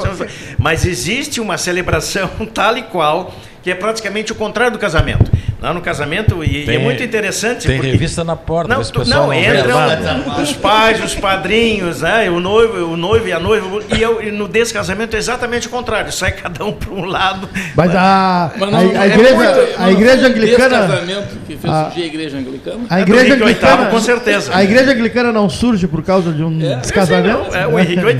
É. O Henrique VIII. Que cria a igreja para poder resolver um problema. Em 1517 que... até né, né, no século XVI, então o, o o Papa aliás, nasceu, aliás, nasceu o filho do, do príncipe R. Sim, hoje, sim, o quarto né? herdeiro lá, né? O, Vai assumir é, o trono o pelas cotas. É, sétimo na, na É o sétimo na, na, na, linha sucessória. É. Não, vai assumir pelas cotas. não, é mais branco de olho azul que o outro, não, rapaz. Mas então, o, nessa questão do descasamento, o Henrique VIII ele quis separar a Dana Bolena exatamente porque tinha que ter um filho, um homem só para assumir o trono. Veja já é uma outra questão. Uhum. Que aliás o Japão teve um grande avanço nisso, né? O último imperador, o homem é o Hirohito agora que assumiu no lugar do, do, do pai, né? Mas é, agora vai poder, se tiver que é filha, né? Ele só tem uma filha. Não, mas assumiu o filho agora. Se não, pois é, é. assumiu o filho. filho. Então, do próximo, o Japão vai já está repensando para permitir, porque era só filho que podia assumir. Mas como é a filha ele é. já tem uma filha, né? Mas o Henrique VIII a mesma coisa. A igreja anglicana nasceu sobre essa, sobre essa inspiração o Papa Clemente VII, exatamente por ser tio de Ana Bolena e perder todo o apoio político, econômico, industrial da Inglaterra, evidente, e pelas grandes propriedades que a Igreja de Roma tinha na Inglaterra, não tinha interesse, então o interesse não era só religioso, não. A igreja e nem só sacramental. Não. É, naquele tempo. Naquele, hoje não, não tem mais. Hoje não tem mais. Não, hoje não tem mais. Naquele tempo havia muitas. É, É, Agora mudou bastante. Né, mudou, mudou. Mas aí o Henrique VIII, então, né, não conseguindo que o Papa sacramentali- sacramentasse a, a separação dele, ele procurou, né? E teve sete matrimônios e muitos filhos com toda a história. Mas eu quero voltar ao assunto, né? Porque realmente acho que essa questão da, da igualdade de gênero que nós temos discutido está na pauta da, da, da conversa hoje em dia, né? De, de respeito, de carinho, de amor, e de fato, se se uniram tão bem para uma cerimônia, para o casamento, bom, vamos sentar, vamos conversar e vamos descasar então, não é? Sim, para harmonizar, harmonizar o descasamento. Local e data, pode repetir, Bruno? É, dia 9 de maio, na sala 11 da Associação Comercial de Pelotas, com a delegada da Delegacia de Mulher de Pelotas, a doutora Maria Angélica, Angélica Gentilini da Silva, e com a doutora Miriam Veiga, que é psicóloga. Ah, nós vamos ter essa palestra, um bate-papo logo após um coffee break, tá? E a gente vai ter um imenso prazer de receber. no- eu gostaria muito de dizer, quando ele falou em de- biologia de gênero ali, a parceiros voluntários não trabalha só com mulher, gente, é voluntários. Então, os nossos voluntários, as nossas OSCs, recebem voluntários de todos os gêneros. Então, nós estamos abertos.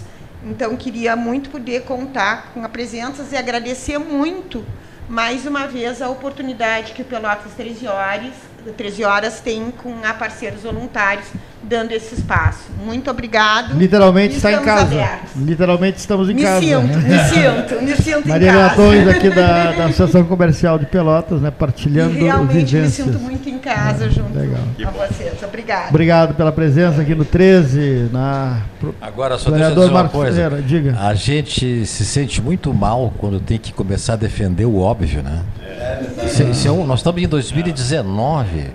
Estamos, assim, conclamando para que os homens não matem as suas ex-mulheres. Eu acho isso de uma tragédia. Às vezes, as atuais, Uma tragédia, muitas assim, enorme. Mas sabe? sábado, eu, sábado, É, Às vezes a gente pensa que é uma coisa meio doentia, tá? Porque não é possível que uma pessoa que se separe da mulher por diversas Motivos, situações, razões. motivos, Não. que não aceite que essa relação tenha sido desfeita e que vão atrás com o objetivo claro de exterminar. Inclusive, há vários eh, registros com câmeras de segurança, essas coisas todas assim, das mulheres que, que já haviam obtido na justiça aquela questão do ex-marido não poder se aproximar um quilômetro, não sei o que mais, e eles entrarem no local de trabalho, outras coisas assim, e matarem as mulheres, é uma coisa assim. Não, nós aqui em Pelotas nós temos casos assim que foi bem assim, foi para a mídia total de, pessoa, de, de pessoas que foram esperar na saída do serviço para matar. É uma eu tenho uma pessoa que eu conheci, não era minha- da minha do, do meu círculo de, de relações, mas que eu conheci, que ela terminou tendo que se mudar de cidade para ela poder Tal o assédio e perseguição, né? Sem garantia que isso resolva alguma coisa. Claro, né? porque ainda pode ir atrás em outro lugar, né? Tá, mas Verdade. para ver É. como as coisas. Tá no é, desespero, E né? eu acho que isso aí, às vezes, tem um pouco assim de saúde também. Claro, claro. Tá? Não, falta de saúde. Falta de saúde, exatamente. Falta de Falta sanidade. de saúde mental, psicológica. E há também toda uma questão cultural em torno disso, né?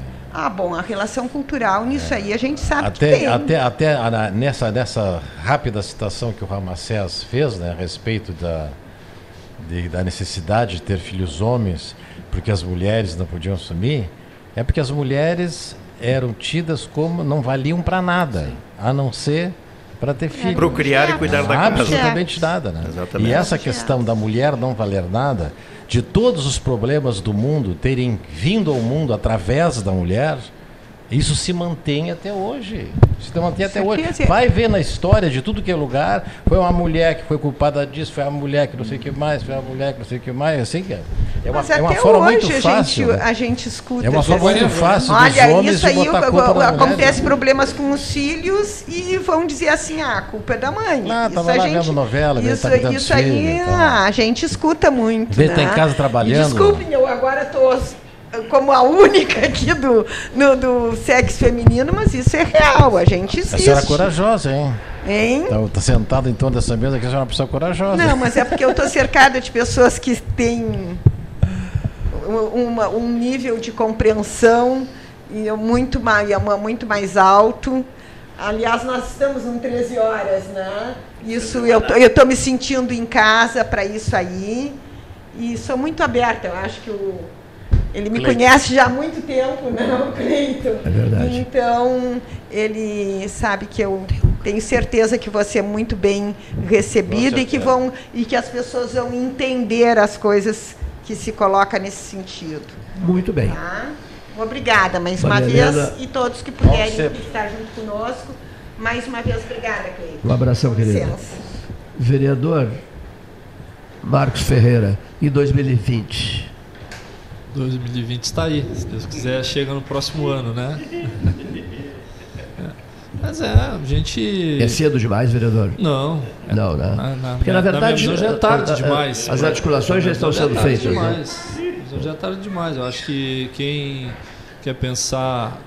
Quem quer pensar no, no- no futuro tem que pensar se- diariamente nessa questão, né? E eu particularmente, né, Cleiton, eu eu no meu partido eu no, ano- no ano passado no ano passado na eleição eu fiz a estratégia de não concorrer a deputado para não inviabilizar a PT ficar sem deputado uma, uma candidatura nossa a deputado estadual iria inviabilizar a candidatura do, do atual deputado Fernando Marrone com o intuito de colocar meu nome à disposição do partido para concorrer à prefeitura da nossa cidade, né? Então a gente segue com a- ainda com este foco, aguardando, né? Aguardando os acontecimentos partidários, né? A gente vai ter uma certo que terá uma prévia interna no partido.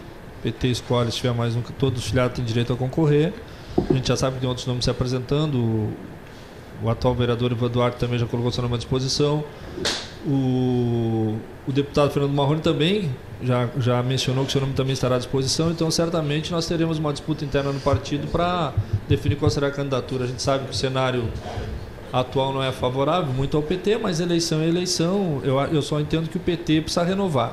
Por isso que o nosso nome está sendo, na minha avaliação, singela, e quero dizer humilde avaliação, hoje eu me coloco no melhor quadro para representar o PT nessa eleição, porque é um, um quadro que tem trabalhado, passei um mandato de seis anos trabalhando diretamente, eu conheço a situação de Pelotas, fui secretário de Serviços Urbanos, a gente respeita a todos. Agora, também é claro que vai depender da vontade dos filiados do partido escolher democraticamente. Interessante isso que o vereador acabou de dizer e falar, né? Ele está colocando o nome dele à disposição para a questão do executivo. E uma das coisas que muda agora na, na eleição do ano que vem é a questão da impossibilidade né, de coligação para o legislativo, para a questão da, da- Como é que o PT está se articulando para isso? Como é que o PT está trabalhando? eleição- Tá- o, PT, o PT na eleição passada já concorreu, bem dizendo, nós tivemos dois candidatos só do PCdoB coligado conosco, né? Então a gente já está preparando uma nominata, eh, enxergando a possibilidade real que a gente já conversou com a ex-deputada Miriam Marrone, precisa que ela coloque. Agora é hora de ajudar o partido, ela tem que estar à disposição na nominata para concorrer, uma forte candidata, e outros, outros quadros. A nossa ideia, primeiramente, é buscar todos, todos aqueles que são filiados do PT, que já foram candidatos, que pode contribuir com 500 mil votos, seja para a gente ter uma nominata forte e aumentar a nossa bancada. Esse é o desejo que a executiva do partido, que a gente faz parte, tem, tem trabalhado. Né? Então, nós vamos trabalhar para o PT, PT tem seus votos, ter a possibilidade de aumentar a bancada. Uma questão que colocasse também e que está na ordem do dia aí, é essa questão, falasse na, na- na- deputada Miriam Marrone, participar da nominata para a candidatura a vereador, que ela já foi, inclusive, né? mas o que está na ordem do dia, sim, é essa questão que tem a ver com a questão de gênero, que a gente estava conversando antes, e ao mesmo tempo se tornou tipo um, assim alguma coisa obrigatória, né? que é a questão de tu ter um número de mulheres participando da nominata. Né? Isso aí tem causado para todos os partidos um, problema, né? porque também dispõe, assim, isso depende da disponibilidade das pessoas das mulheres, principalmente, é, participar politicamente né, dos partidos e, e, e, colocar o seu nome à disposição. Como é que o, PT trabalha com essa ideia? O PT é um partido que sempre foi o primeiro partido a defender a questão de, de, da, da, cota, das cotas femininas, tanto na executiva, no diretório. Né, então, o PT tem essa proporcionalidade de cotas e nós. É, na, na, eleição passada preenchemos ela totalmente, né? Então a legislação eleitoral diz o seguinte: para ter um homem, é, para ter um homem tem que ter duas mulheres. Então tem que ter. Senão não tem o homem, não pode ser candidato. Então nós precisamos ter, enxergar isso e buscar as possibilidades reais. Agora não dá para fazer como alguns partidos fizeram, que deu aquele bate-estrondo aí, né? Quase caiu a Câmara toda com a possibilidade de candidaturas que não eram reais, né? Então a gente, pelo menos o PT tem É o que acaba acontecendo, é, né? Infelizmente. É o que acaba, nós, é, todo o Brasil. É, isso, isso, é uma exigência, eu acho que é um pouco autoritária, porque eu acho que o candidato, o candidato tem que querer ser candidato, né? Eu acho que a tem, tem, tem que ter a disponibilidade, não ser obrigado a ser candidato. Assim, se, é, se é homem, se é mulher. Né? Agora há pouco o Vaz falou disso, pô, de ter que fazer, falar em obviedades, uma coisa. Eu, eu, assim, cota para vereador eu, eu, tenho, é desnecessário. Assim, sabe? Eu sou muito tranquilo, falo as coisas espontaneamente assim. Eu sou, eu sou totalmente contra cotas, entendeu? Se nós estamos, somos todos iguais perante a lei, nós temos é? que ir na igualdade. Somos todos iguais perante a lei. Então, eu não posso obrigar alguém a ser candidato que não quer. Aí acabam. Eu tendo, que, olha, agora né? tendo que forçar candidaturas. Não, é, né? eu acabo dizendo, olha, tia, tu é obrigado a ser candidato. Para eu ser candidato, eu tenho que botar minha mulher a ser candidata. Eu acho que era mais fácil. Era mais fácil garantir assim. Porque para ser candidato tem que querer ser candidato, tem que ter um projeto, tem que ter uma viabilidade eleitoral, tem que ter um entendimento com a comunidade, tem que ter perspectiva, tem que ter uma série de coisas. Eu construí uma trajetória de 20 anos lá no bairro para ser candidato. Trabalhei com o meu time a vida inteira, tá bem, mas eu iniciei a militar no movimento estudante no Grêmio Estudante do Colégio Joaquim Duval, fui coordenar a pastoral da juventude da paróquia Santa Terezinha, fui ser presidente do Terezinha Futebol Clube e fui galgando ali até e, e, sempre sempre disse isso é até bom porque estão sempre escutando assim ó eu nunca fui infiel ao Miltinho. Ele disse que não ia ser candidato mais porque se ele dissesse para mim eu vou ser candidato lá tu em 2012 seria, eu não seria, não seria. ele disse eu não, não vou ser candidato. é. Então, essa questão das são, cotas? essa imagem ficou não ficou nessa que não seria ele candidato. E sim que o Marcola entrou no, no lugar do é, mas foi uma questão de opção. ele fez a opção ele, ele, é diz a ele, ele, ele fez a, ele fez a opção em dois, quis, né? ele fez a opção em 2010 só deixa eu voltar para o negócio das cotas. Eu acho que quando fizeram a lei das cotas, se quisesse fazer uma lei quente mesmo, Paulo, diria assim: no, na Câmara Federal são 250 vagas para mulheres e 250 vagas para homens. Pronto. Aqui na Câmara de Vereadores podia ter ser 10 cadeiras para mulheres, 10 cadeiras para homens e o mais votado para ser o 21 primeiro. Aí tu para com o negócio de cotas. E aí é entusiasmar muito mais as mulheres a concorrer. Já, já, já, já estamos Tem concorrendo a 10 vagas. Sim, Mas não, tá tu faz a coisa de um jeito subterfúgio, assim, quer dizer, tu faz para realmente não eleger mulher nenhuma. É, é, tu coloca de candidato, a pessoa não aparece, ela acaba recebendo doações bilionárias, ela nem sabe pra quem é. repassar. é. Mas é, na, eu acho que na verdade é cota de gênero, né? Quer dizer, não, também não pode ter só mulher.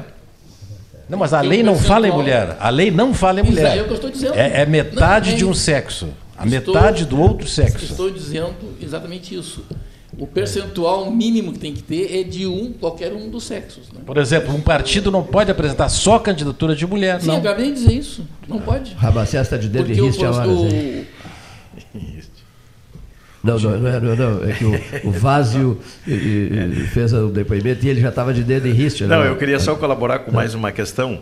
A, a igreja... aqui de vez em quando já fica de dedo em riste. É, pois é, para tu ver, né? Feio. Que feio isso, né? Mas a igreja anglicana, mais uma vez, faz uma, uma, tem uma atitude diferente. Que o ano passado, em novembro, a primeira bispa anglicana da América Latina foi eleita pela Diocese da Amazônia e foi sagrada em dezembro do ano passado, Marinês Bassotto. E a semana passada, sábado passado, a Diocese Anglicana de Pelotas elegeu a primeira bispa a reverenda Mary Gley Borges de Canguçu, que assumirá a Diocese Anglicana de Pelotas no dia 15 de novembro, quando será sagrada aqui na Catedral do Redentor, ou na Igreja Cabeluda, como é conhecida. Então, é, de novo, né, mais uma vez, evidente que essas questões de gênero, como estamos conversando aqui, para nós anglicanos já está bem superada essa questão, né? sejam reverendas, reverendos, bispos e agora, inclusive, sagrando bispas. E aqui em, em Pelotas teremos a segunda bispa brasileira.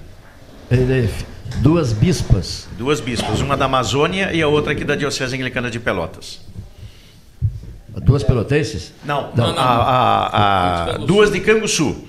As duas, é, por coincidência, né, tanto a reverenda Maria Inês Bassotto, que esteve em Porto Alegre agora, mas assumiu a Amazônia, como a Mary Gley Borges, de Canguçu, vem assumir a Diocese de Pelotas agora em novembro.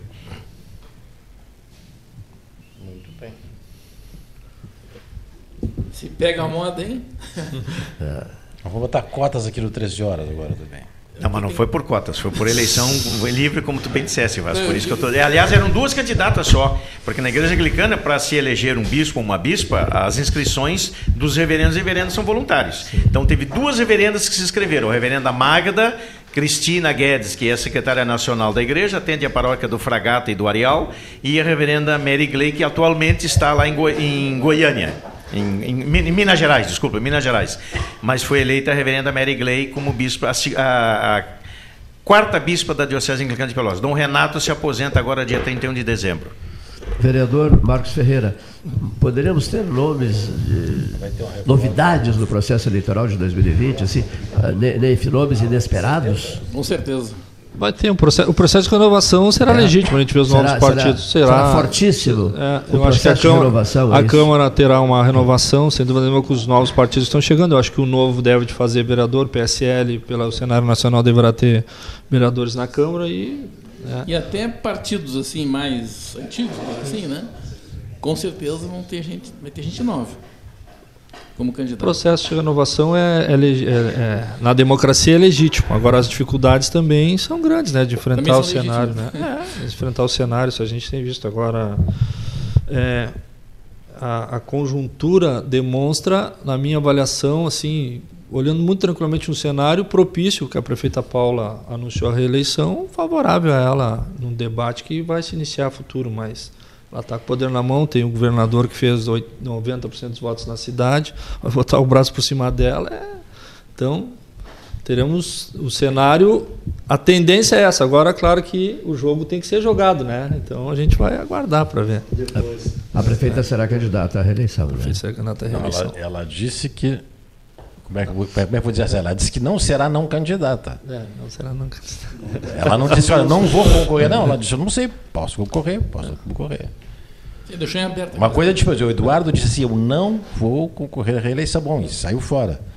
Agora ela não disse ainda que não vou concorrer, mas também não disse que vai concorrer. Ela está com o nome, aquela velha história, com o nome à disposição do partido e tal. Na hora lá o partido chega.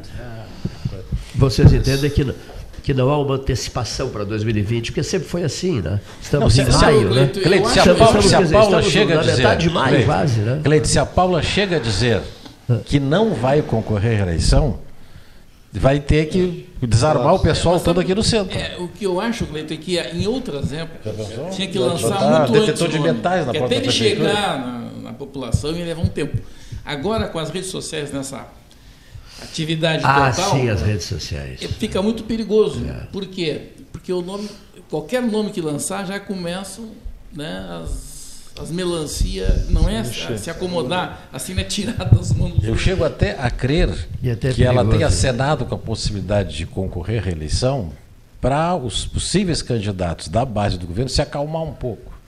Olha, prefeita quer concorrer, então vamos se acalmar aí, porque. Né? Se ela chega a dizer que não vai concorrer, é. meu Deus do céu, aí, vereador, aí, eu, a rede, ah, a rede social precipita as coisas. Precipita, antecipa. Tem que, tem que processo. segurança. Né? A, gente, a gente já viu vários, é. várias pessoas que estão se apresentando como candidatos, porque figuras que iniciam a fazer vídeos em praça, fazer isso, é pessoas que vão ser candidatas. Já estão sinalizando. Estão sinalizando, olha, mostrando os problemas aqui, dali e tal. Então, tem, então, o cenário demonstra que teremos novos candidatos, pessoas que estão se apresentando pela primeira vez para concorrer, diferente Eu acho, de outros inclusive, que são... vereador, É. para a área da vereança, É, vai ter muita Sim, gente sim, sim, é isso. é, candidata. é. Nós temos o primeiro pleito, agora, se a gente for analisar, Porque que é é, a inscrição de quase 400 pessoas para concorrer ao Conselho Tutelar. Esse é o primeiro pleito prévia de É, vereador. exatamente, Conselho Tutelar. Prévia de vereador. prévia de vereador, eleição de Conselho Tutelar. Tem 400 inscritos. É prévia de eleição de vereador.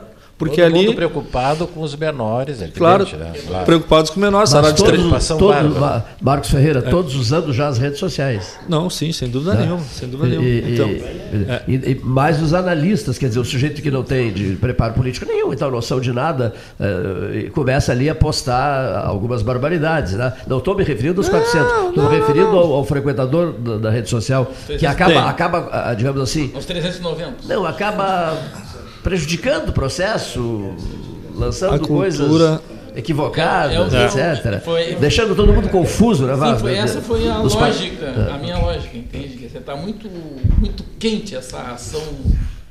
As nas redes sociais Tá antecipam. muito, muito. Em cima disso foi o que eu falei. É, Atrapalha aquela- tudo, né? é, E aquilo que se disse há muito tempo, né, e nós discutimos muito isso aqui, que de certa maneira é uma pressão de seleção muito grande nas redes sociais para saber é, quem são os, os bons né, e o resto. Eu usei uma expressão assim, falei imbecil, ficaram bravos, um outro falou em tolo, e um terceiro não sei o quê, e eu digo, não, não, se fala mais nisso. Os bons e os outros, pronto. Menos bons. Tem os muito bons, os bons e os menos bons. Muito bem. Bem. Agrade- agradeço ao vereador Marcos Ferreira. Muito obrigado, Cleiton. Convidado. Te dou muitos. Tá ficando Eu o muito convidei para parecido- estar conosco hoje tá aqui. ficando muito parecido com o Lacerda. Então, desde a hora que eu cheguei aqui, eu estou olhando. Com o Carlos Lacerda? Com o Carlos Lacerda. É só não, Impressionante. tem que ser um pouquinho mais gro... é, a armação mais grossa. É, mas é que agora a moda é mais fina. Muito obrigado. Vereador, muito boa obrigado. tarde, muito obrigado. viu? Uma boa tarde a todos. Obrigado, Cleiton, mais uma vez a oportunidade de estar aqui com vocês. Senhores analistas, gratíssimo. Boa tarde.